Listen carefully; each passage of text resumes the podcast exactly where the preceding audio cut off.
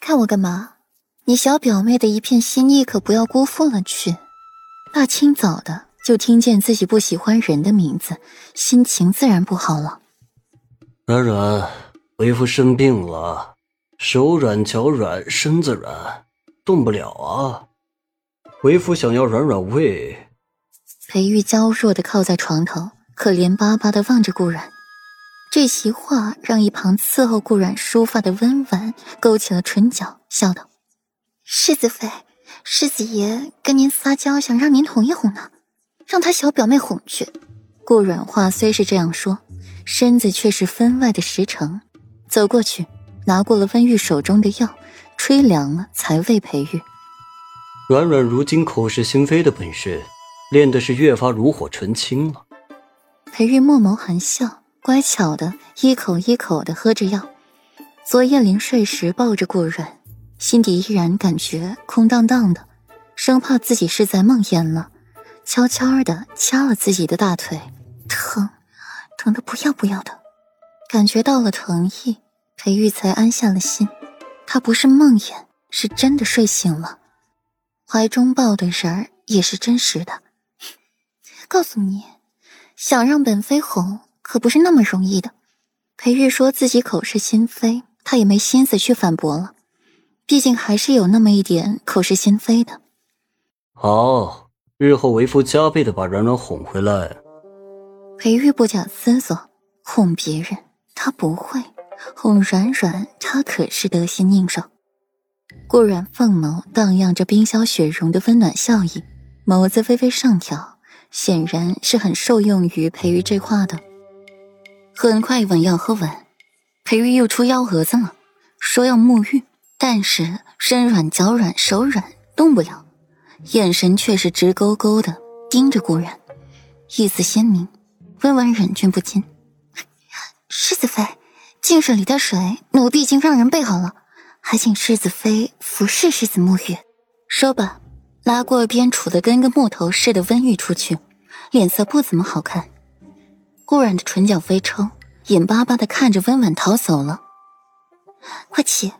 要不然你就这么脏着。裴玉唇角勾起，他就知道软软心疼他。病来如山倒，病去如抽丝。等到裴玉的这场风寒痊愈，已经是八月初了，足足在家闲适了半月有余。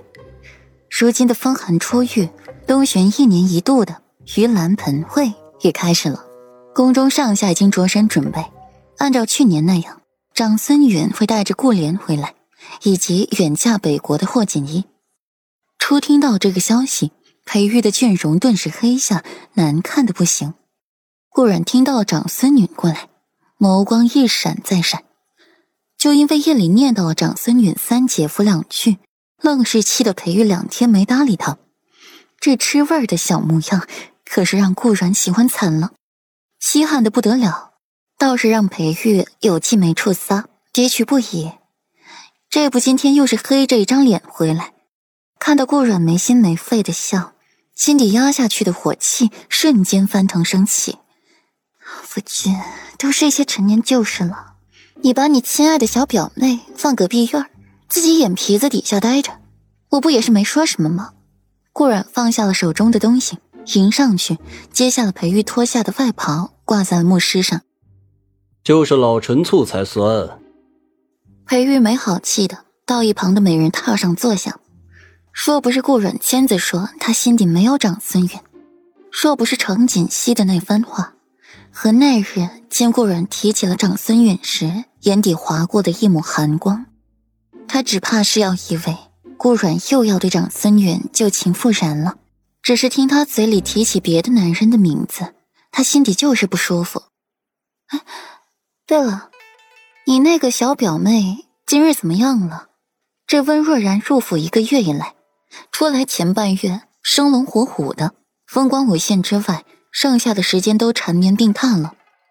顾然耐着面子瞧了一回，这样娇弱的病美人，纵然裴玉再禽兽，也不可能下得了狠手。以此，顾然对温若然的微词紧了一些。裴玉大半夜的拖着病体去瞧温若然。口头上讽刺两句以外，也没有太过分的事。今日好些了。裴玉诧异的看顾然，没想到他会主动问起温若然来。